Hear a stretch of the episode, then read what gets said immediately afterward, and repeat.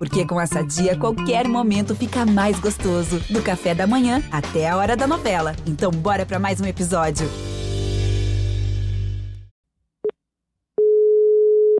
Oi, Gil.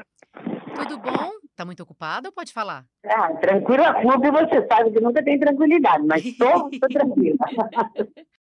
Tranquila, tranquila, ela nunca tá. Ela é a Cláudia, e a Cláudia tá sempre na correria, porque tem que cuidar de uns 600 animais. A maior parte vítima de maus tratos. E como eu sei que você tem um monte de animais aí, né, no, no Clube dos Vira-Latas, eu falei assim, vou dar uma ligada para ela, pra gente bater um papo. Quem sabe ela me traz uma história maravilhosa. Mas não ligue pra Cláudia querendo ouvir uma história, umazinha só, porque ela vai ter várias para contar. Ele chegou há muitos anos aqui, né? Ah. Ele, ele foi açoitado pelo próprio dono, tomou uma facãozada na perna porque ele matou uma galinha porque estava com fome. Tá. Nós temos o Favelinha, que você lembra do Favelinha. Ele é um gordinho. E eu lembrava deles. Eu estava ligando para ela para saber o que tinha acontecido com eles, para tentar trazer esses casos aqui. Perguntei sobre um, sobre outro, só que quando ela me contou uma outra história que eu não conhecia, eu pensei: é essa que a gente tem que contar, Cláudia. É o tipo de história que vem até a gente. Não é a história que a gente está procurando, não é o caso que a gente imagina, prevê. A história simplesmente aparece e você sente. É sobre isso que eu tenho que falar. E muita gente vai dizer: não, isso é praticamente impossível. Não, é muito improvável. Mas aconteceu, gente. E só aconteceu porque o caminho de duas pessoas se cruzaram. Sem nada estar marcado. Foi totalmente por acaso. Eu sou a Juliana Girardi. Pega o seu bichinho, um petisco e vamos juntos. É conversa ao pé do ouvido para você ficar imaginando cada trechinho dessa história em mais um episódio de Bichos na Escuta. Eu conheci a Cláudia num reality que eu fiz pro Fantástico, Vida Animal Segunda Chance. Olha o grito, isso é fome. Animais de raça. Eu gostaria de saber se você pode mandar uma viatura para cá. Eles estão entrando agora no canil. Quem sabe agora, esses animais não vão ter uma segunda chance.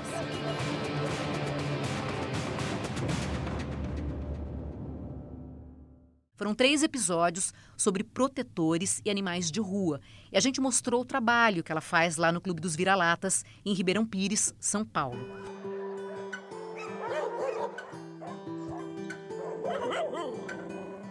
A Cláudia é uma das responsáveis por essa ONG. Ela e mais um batalhão de mulheres. É muito legal porque assim, quando eu vi aquela mulherada toda junto ali, eu falei: "Meu Deus, quanta mulher poderosa cuidando de um monte de cachorro, né?". Elas se uniram ali e elas estão tocando essa ONG há um tempão, ajudando esses animaizinhos, tentando encontrar uma família para eles. A Cláudia é daquelas que sabe o nome de todos os bichinhos que ela cuida. E quando eu falo todos, são todos. Porque tem alguns que ficam anos lá. Tem alguns que passam a vida toda na ONG. O único contato que eles têm mesmo é com o pessoal do Clube dos Vira-Latas. Eu lembro bem quando a gente chegou lá, no primeiro dia. Eu encontrei todos os cachorros quietinhos, um silêncio. Nem parecia que era uma ONG com tanto cachorro. Cada um no seu espacinho um canil do lado do outro. E todos os canis coloridinhos. Casinha amarela, casinha verde, vermelha, cor de rosa. Mas aí foi só a Cláudia dar um assovio que logo eles se apresentaram pra gente. Ó, tá silêncio, gente. Chama eles pra gente? Bora lá.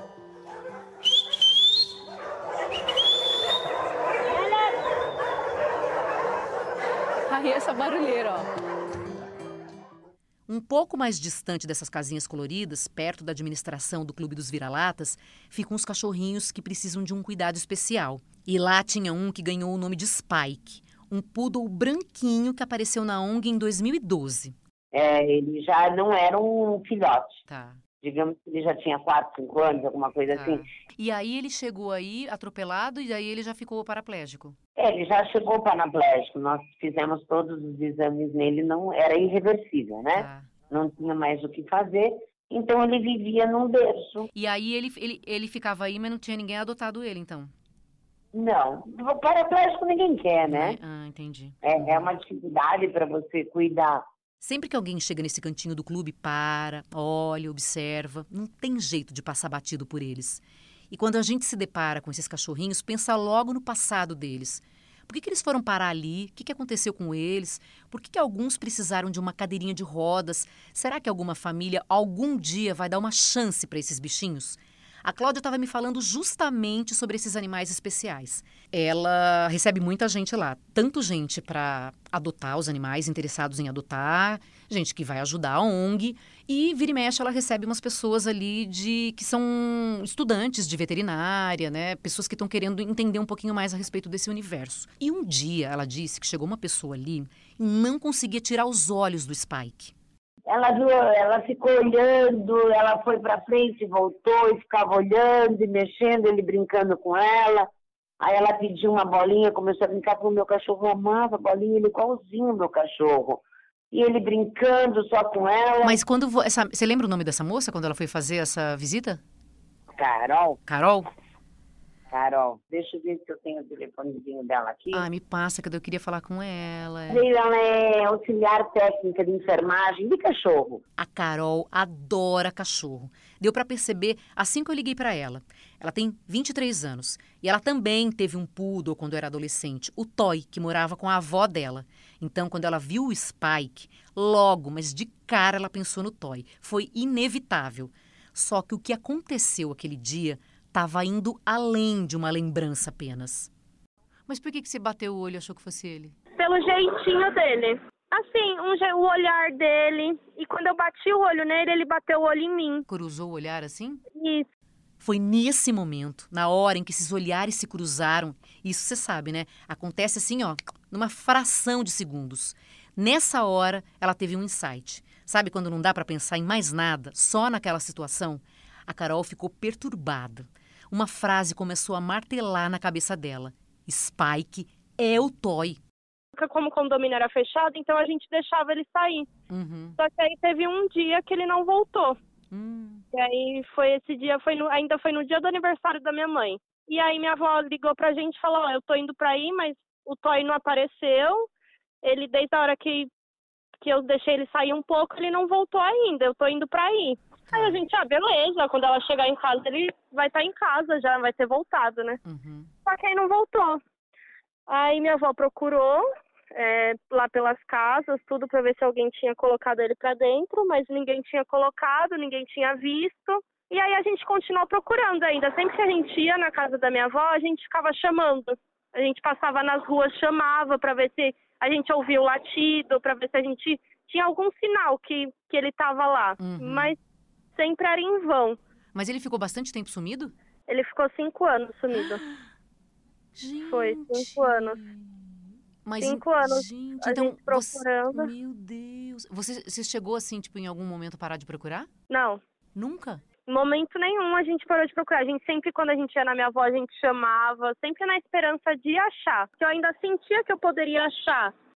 Aí eu fico pensando, gente, é um risco na hora em que você, por exemplo, sei lá, deixa uma porta aberta para o cachorro sair, para o gatinho sair, às vezes mesmo que ele vá passear, né, vai e volta todo dia. Rita Erickson, consultora aqui do podcast, veterinária, especialista em comportamento animal, é um risco, né? Pode acontecer, né? Ele- pode sair e voltar todo dia, mas um dia ele pode não voltar. É sempre um risco, principalmente por conta dos acidentes que podem acontecer. Não tem nada a ver com a, o não desejo de retorno do animal. Ele deseja voltar. Mas se ele é atropelado, se ele come um veneno, se o cachorro do vizinho é gigante e ataca ele, as coisas podem acontecer de forma imprevisível. A gente tem que pensar no cachorro e no gato como se fosse uma criança.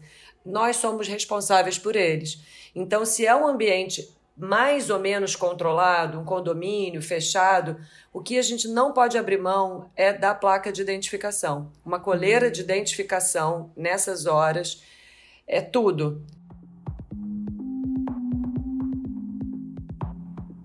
Aí como é que você vai embora? Como é que você volta para casa depois de um dia como esse? Será que o Spike é o cachorro de estimação que sumiu cinco anos atrás? Não, não pode ser. Ele não era paraplégico. Não, ele desapareceu uns 20, 30 quilômetros da ONG. Não, já faz muito tempo. Mas e se? E se for? Porque aquela cruzada de olhar para ela tinha significado muito. Spike era poodle, Toy era poodle. Toy amava brincar de bolinha. Quando ela viu o Spike no Clube dos Vira-Latas, ele estava lá brincando de bolinha. E tinha uma- um monte de brinquedo no berço, aí já me chamou a atenção. Hum. Porque nenhum outro cachorro tinha tanto brinquedo quanto ele. Ah. Nisso que eu cheguei perto do berço, eu peguei uma bolinha, joguei a bolinha, ele foi atrás da bolinha no berço. Hum. Aí nisso que ele pegou a bolinha, eu falei, toy. Ele voltou rapidinho.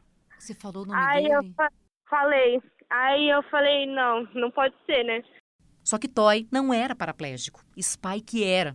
E tinha mais um detalhe que estava chamando muito a atenção da Carol. Um detalhe de saúde do animal. E aí, nisso que a gente tava mexendo lá nos, nos animais, nos cachorros, veio uma menina que estava cuidando do- dos paraplégicos e falou, doutora, tem um poodle que tá com otite na, olhe- na orelha esquerda. E eu só, olhe- só ouvindo, né?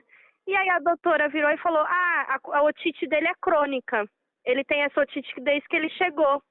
E o Toy tinha é, otite crônica na orelha esquerda. Aí falei, não, não é possível. Que tá tanta, tanta coisa igual, assim. Ela teve alguns indícios ali, né? A otite era uma das situações, mas se você tem um chip, é inegável. Você já tem certeza de que é seu cachorro. Que outra coisa, assim, por exemplo, que você tem como ter certeza? Às vezes existe aquela marquinha, né? Que você sabe, exclusiva. Ah, tem ali na barriga uma pintinha do lado direito.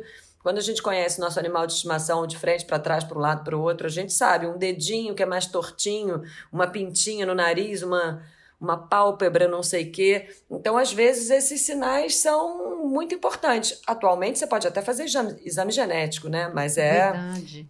mais caro, mais complicado, porque o motite, ela pode ser uma super coincidência, mas existem vários poodles com otite na orelha esquerda, né? É um indício.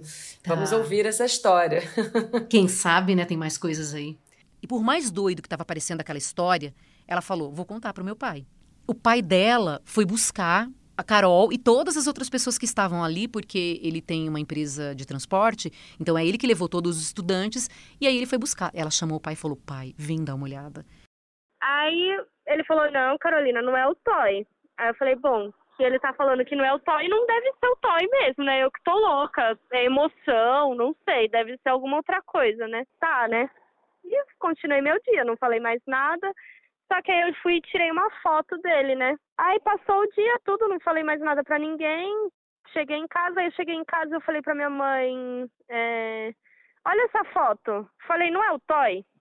Ela falou, é, é o Toy. E ele, como ele tava, é, ficava muito no berço, então ele tava muito peludo. Então, não, não, se você batesse o olho, não, não- realmente não dava pra reconhecer assim que era o Toy. Homem, não sei se não observa direito, sei lá, mas assim, mãe super detalhista foi e disse na hora que achava que era, assim, pela foto, né? Pelas características ali, mas também não tinha visto ele pessoalmente, né? Cinco anos se passaram, né? Muita coisa aconteceu aí nesse meio tempo, né? Então, quanto mais gente pudesse ter certeza de que aquele cachorro realmente era o cachorro deles, melhor.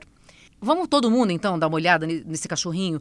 Vamos chamar sua avó, a gente vai contigo, vamos chamar seus tios. Quanto mais gente que conviveu ali com, com o Toy, melhor, porque daí a gente vai ter certeza, né? Se todo mundo reconhecer, é certeza que é.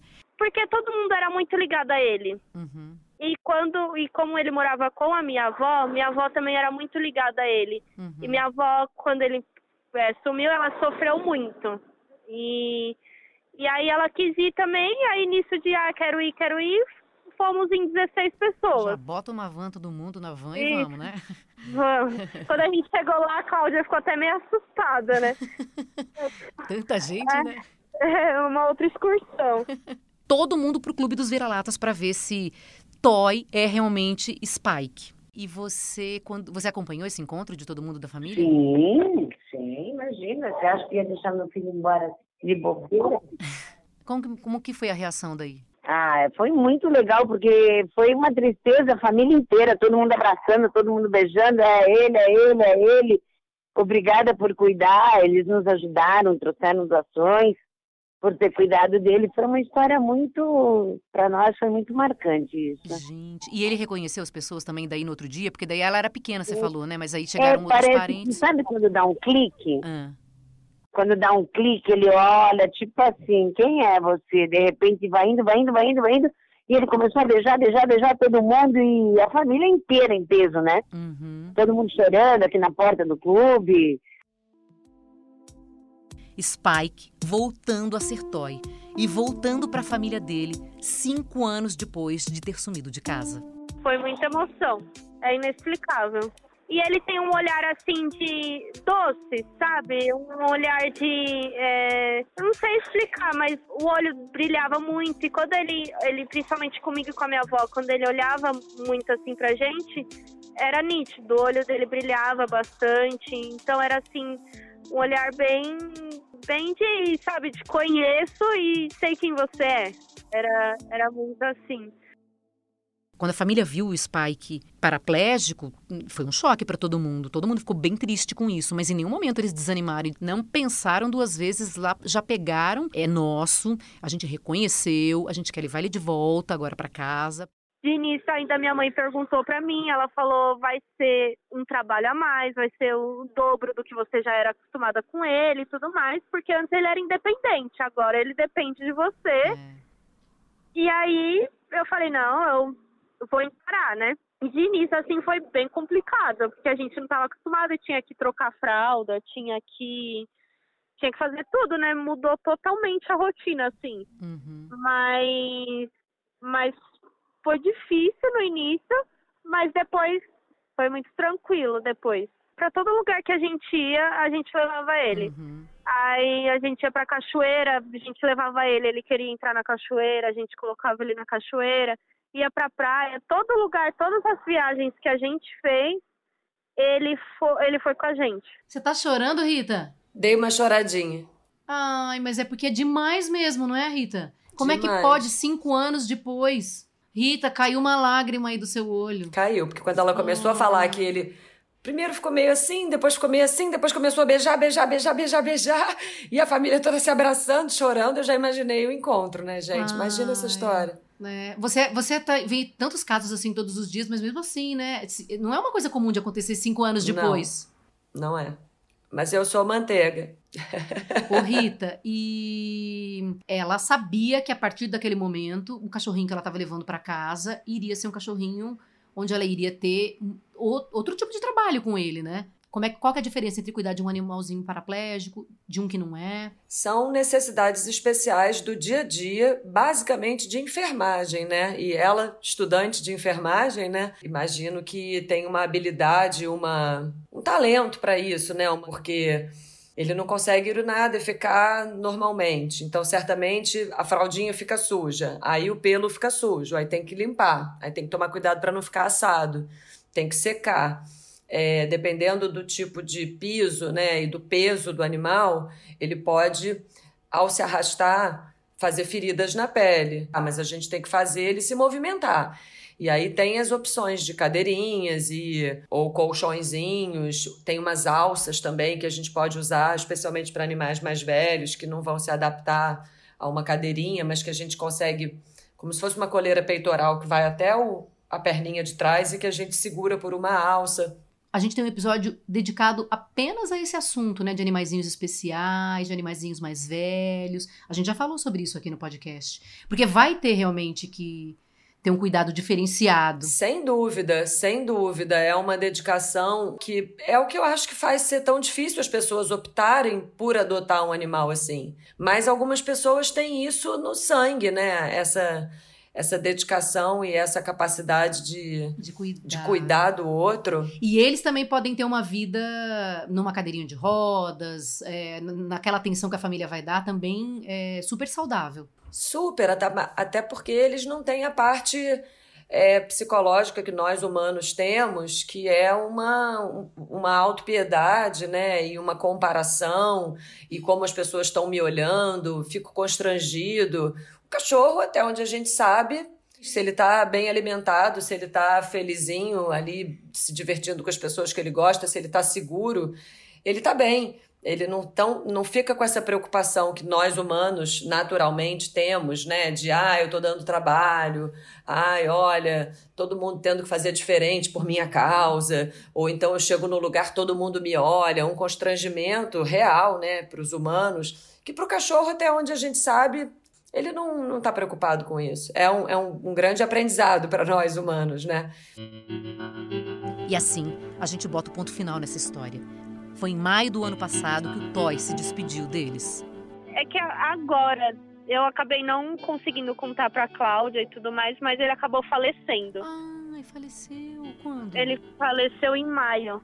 Agora maio, é, porque ela não tinha, É. ela não sabia É. disso. Aham. Hum. Mas ele ia pra tudo que é canto com a gente. A gente colocava cadeirinha. Em casa ele ficava sem cadeirinha, né? Uhum. Pra não forçar muito a coluna dele. E aí quando a gente saía, ele ia pra cadeirinha e tudo mais. Gente. Ah, mas então valeu a pena, né? Por mais que agora ele não, não, né, não tá mais com vocês nada, mas valeu a pena Valeu, valeu. essa, esse reencontro, porque depois ele ficou mais um tempo com vocês, né? Ele ficou Ficou.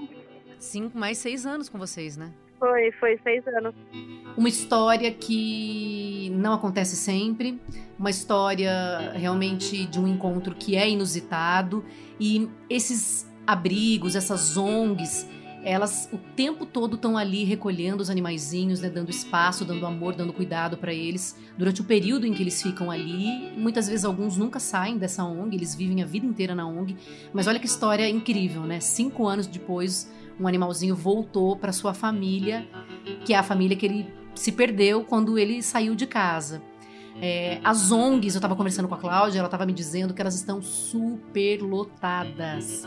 Agora é uma época de abandono, as pessoas estão abandonando muitos animais. Então, se você tiver interesse em ajudar, Clube dos Vira-Latas, dá uma pesquisada ali. É só botar na, na internet Clube dos Vira-Latas. Você pode doar ração, você pode ir até ali visitar para adotar seu cachorrinho, porque a gente já falou tanta coisa aqui, né, Rita, sobre adoção, inclusive na pandemia. Adotar é bom demais, mas claro que com responsabilidade. Sim, e o papel desses abrigos, das pessoas que se dedicam fazendo esse trabalho, é tão importante. E pensando pelo lado da Carol e da família da Carol, esses espaços ainda oferecem essa esperança para as pessoas que passaram por histórias como essa.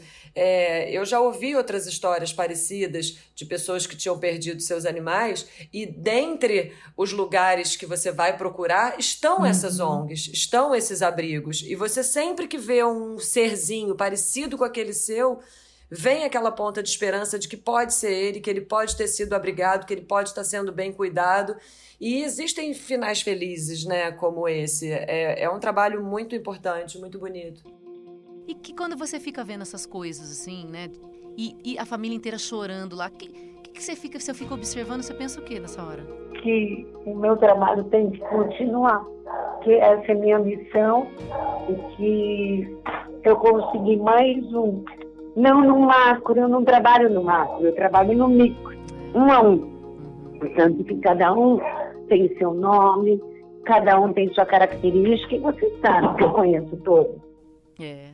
E, gente, se você quiser mais detalhes sobre desaparecimento de animais, o que fazer, como agir nos primeiros momentos, nos primeiros minutos que são os principais, você pode ouvir também um episódio que a gente gravou aqui, que a gente tem disponível no podcast Bichos na Escuta, só sobre desaparecimento de animais. O que fazer numa situação como essa? Que a gente gravou um dedicado especialmente a esse assunto. Rita, obrigada, um beijo. Um beijo, Gil. Até a próxima história. Até! Conta a sua história pra gente. O podcast Bichos na Escuta é uma produção do Fantástico em parceria com o G1. Segue a gente para saber de todas as novidades. Apresentação: Juliana Girardi. Consultoria veterinária: Rita Erickson. Edição e produção: Duda Kunert. Direção: Giovanni Sanfilippo. Obrigada pela companhia, um beijo grande e até o próximo episódio.